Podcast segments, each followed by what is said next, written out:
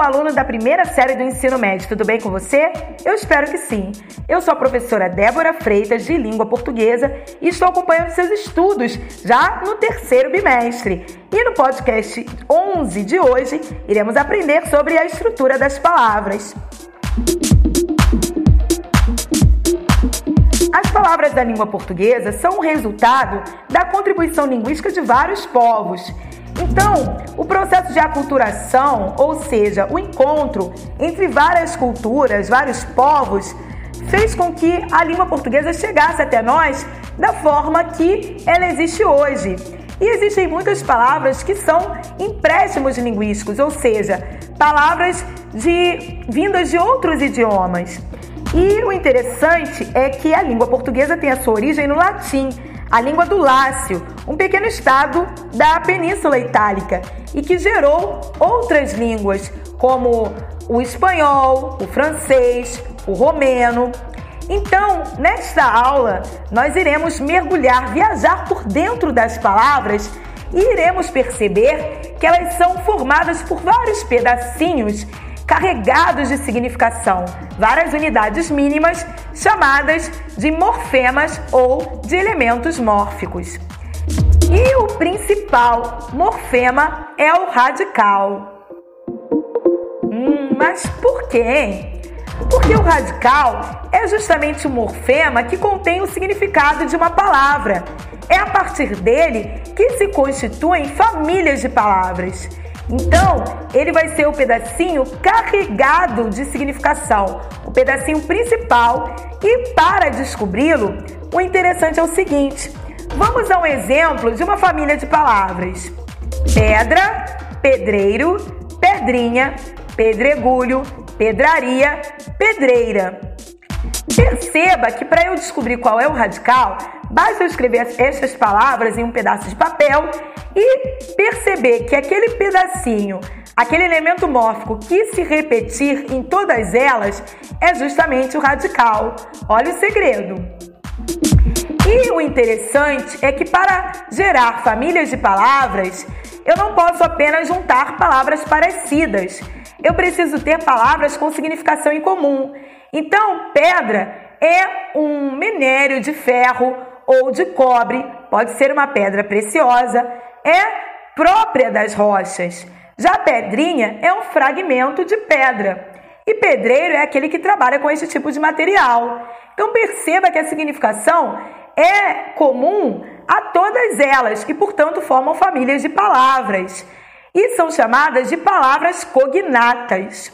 O interessante é que a palavra mais antiga desta família, a primeira que surge, é chamada de palavra primitiva, e as demais são palavras derivadas dela, certo? Onde elas foram formadas a partir do mesmo radical. Já os afixos são morfemas que são acrescentados antes ou após o radical. Se eu colocar antes do radical, este pedacinho será chamado de prefixo. Se eu colocar após o radical, este pedacinho, este morfema, será chamado de sufixo. Então, se eu acrescentar o prefixo in em feliz, no radical feliz, eu terei uma nova palavra, formada pelo processo de prefixação, formada por um prefixo, infeliz. Já se eu colocar o sufixo mente no final do radical feliz, eu terei uma palavra formada com auxílio de um sufixo, felizmente. Então, perceba que algumas palavras, elas se repetem todas da mesma família. Então, elas todas são radical, é o caso de feliz, e sempre terminadas em uma consoante. Então, feliz, calor, amor, mar, flor, todas elas, elas inteiras são radical. Agora vamos aprofundar o, o assunto com a vogal temática. Ela pode ser verbal ou nominal. E é uma vogal A, E, I, O, que vem depois do radical a fim de auxiliar na pronúncia da palavra. Então, por exemplo, pedra, o pedre terminado em R é o radical e este A acrescentado ao radical é a vogal temática.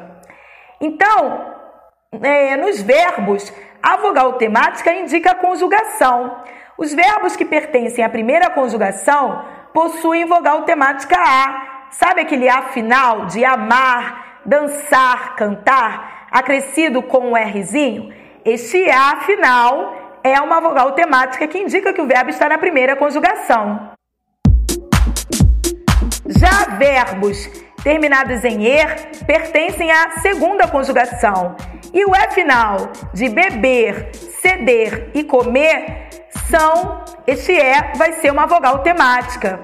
E os verbos em terceira conjugação são os verbos terminados em ir. Então é a vogal temática I mais o R final. Então eu tenho cair, transgredir, explodir.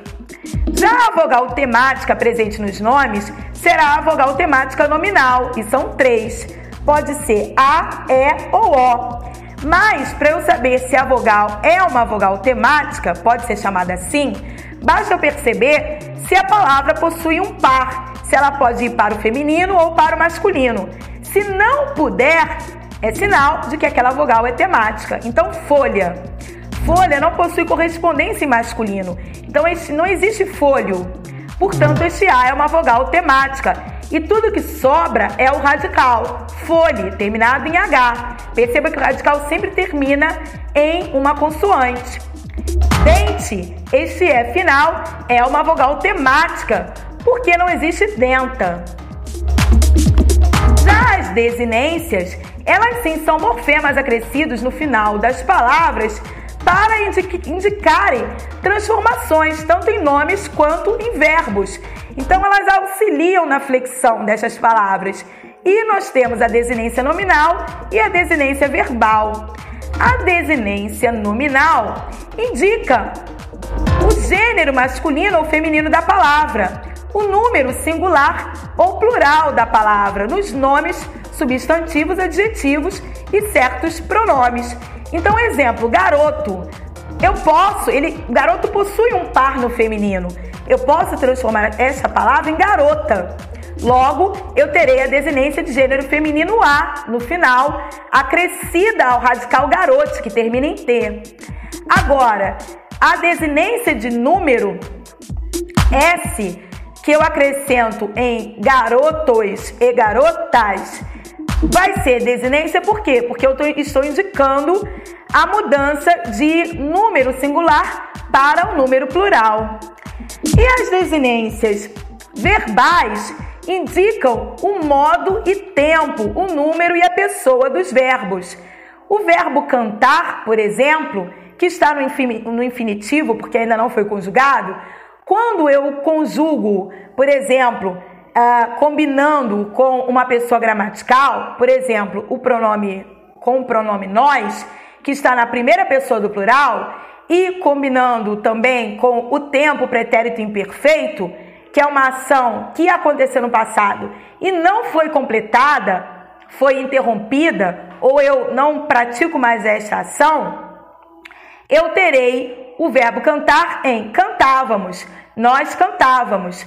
Então perceba que toda vez que eu tiver o verbo no pretérito imperfeito, indicando que a ação foi interrompida, eu terei o pedacinho vá, cantávamos, amávamos, dançávamos, ou o pedacinho em ia, comia, bebia, partia.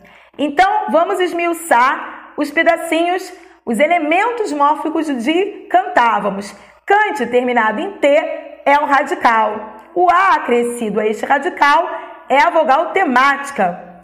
O vá indica o modo indicativo, que é algo que eu tenho certeza que eu fazia, e o tempo é, pretérito imperfeito, portanto é uma desinência modo temporal.